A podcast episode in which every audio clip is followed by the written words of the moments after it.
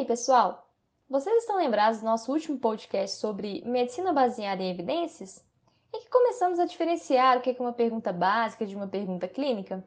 Hoje, nós, monitores da metodologia ativa da FASE, vamos dar continuidade a esse assunto e agora mais focados na pergunta PICO. É exatamente isso, Rafa. Vocês estão lembrados o porquê da necessidade da prática de uma boa MBE? E para uma boa estratégia de busca, como falamos anteriormente, é essencial uma boa pergunta. Afinal, são tantos estudos que acaba que precisamos de sistematizar a forma para encontrar as melhores informações. Para isso, devemos seguir alguns passos. Não é mesmo, Isabela? É isso aí, Ana.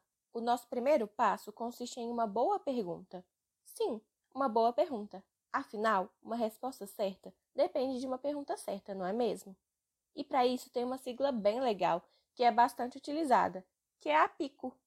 Rafa, conta pra gente o que é isso? Aposto que é um assunto que ainda gera muita confusão, né? Bom, Isa, cada letra do PICO quer dizer uma coisa. Por exemplo, o P seria de pacientes, o I de intervenção, o C de controle ou comparação e o O de desfecho. Ficou meio confuso, né? Parece até que eu estou no soletrando. E agora é hora de soletração no caldeirão. Acho que com exemplo vai ficar bem melhor. E nada como um tão atual para o momento que estamos vivendo, não é mesmo? Então, nossa pergunta seria a seguinte: Em pacientes com confirmação ou suspeita de Covid-19, o uso de hidroxicloroquina, associado ou não à azitromicina, comparado ao tratamento padrão, houve benefício quanto à menor incidência de sintomas mais graves, como a síndrome respiratória aguda grave? Essa é uma pergunta muito importante, viu, Rafa? Nesse exemplo, o P, nossos pacientes, seriam aqueles com confirmação ou suspeita de Covid-19. Já o I, da nossa intervenção, seria o uso de hidroxicloroquina associado ou não à azitromicina. O C, da nossa comparação, seria comparar esse tratamento com aquele tratamento padrão. O O, que seria o nosso desfecho, seria a menor incidência de sintomas mais graves, como a síndrome respiratória aguda grave. Aliás, você sabia que nos bons estudos a pergunta pico vem logo no início do resumo? Essa é uma dica de ouro para que você não se perca nas pesquisas Sempre confira, logo no início, se aquele artigo responde sua pergunta pico. Muito bem lembrado, Isa. Inclusive, teve um estudo brasileiro randomizado, que é aquele que tem entre suas características a separação de um grupo com diferentes intervenções e que merecidamente foi publicado no New England, que apontou que o uso da hidroxicloroquina, associada ou não a azitromicina não mostrou eficiência em pacientes internados, de acordo com o score de 7 pontos que eles criaram para a base do estudo. Inclusive, é um artigo que vale a pena ler. Nossa, isso me fez pensar em uma coisa. Se a conclusão desse trabalho nos mostrou que o grupo intervenção, aquele que recebeu hidroxicloroquina, não teve benefício comparado ao grupo controle, que recebia o tratamento padrão, que são sintomáticos. Isso quer dizer que a evidência foi ruim? Foi boa sim, Rafa, mas a conclusão foi negativa. Sabia que em um trabalho muito bem feito pode até mesmo ser inconclusivo? Isso porque o nível de evidência depende do tipo de trabalho e não do seu desfecho. No caso desse estudo sobre hidroxicloroquina, foi um estudo randomizado e ele está bem perto do topo da pirâmide do nível de evidências. Aliás, vamos lembrar da pirâmide de evidências? Vamos sim. A pirâmide de evidência quantifica o nível de evidência de cada tipo de estudo.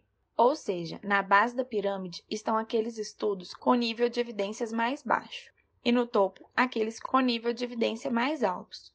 No topo da pirâmide estão as meta-análises, que são coletâneas de vários estudos que utilizaram as melhores evidências.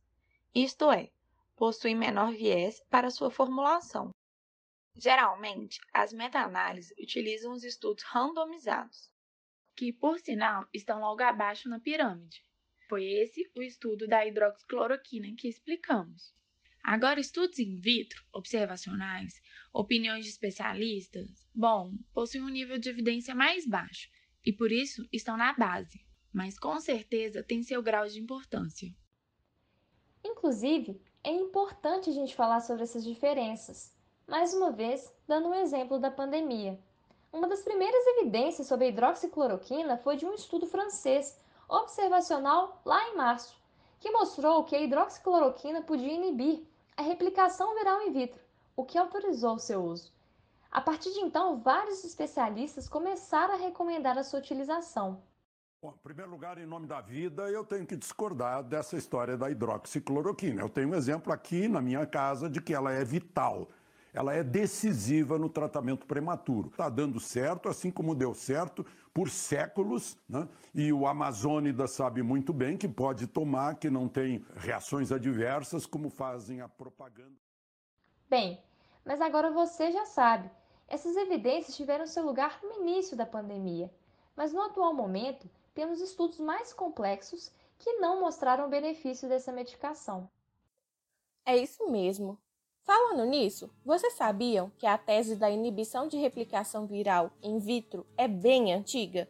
Vem desde lá da época da gripe espanhola, que começou lá em 1918. Muito bacana esse debate, né, gente? Foi muito bom lembrar da pirâmide de evidências e aprender um pouco mais sobre a história desses estudos. Também ficou mais claro que esse método da pergunta pico é para deixar a pergunta mais seletiva, né?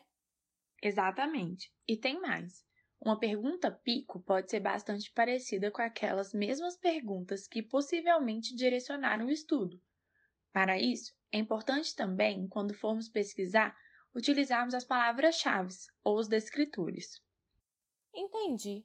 Mas onde colocaríamos? Existem algumas plataformas especializadas em buscas, como PubMed.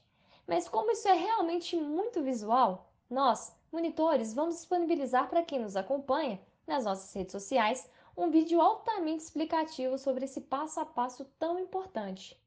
E além disso, precisamos falar também que existe outra pirâmide, as dos 4 S's, que se referem às possíveis fontes que aquela evidência pode ser encontrada, sendo estudos, sínteses, sinopses, sumários e sistemas. Mas aí esse assunto fica para a próxima. Acho que conseguimos aprender bastante por aqui hoje, né? Então é isso, pessoal. Até breve!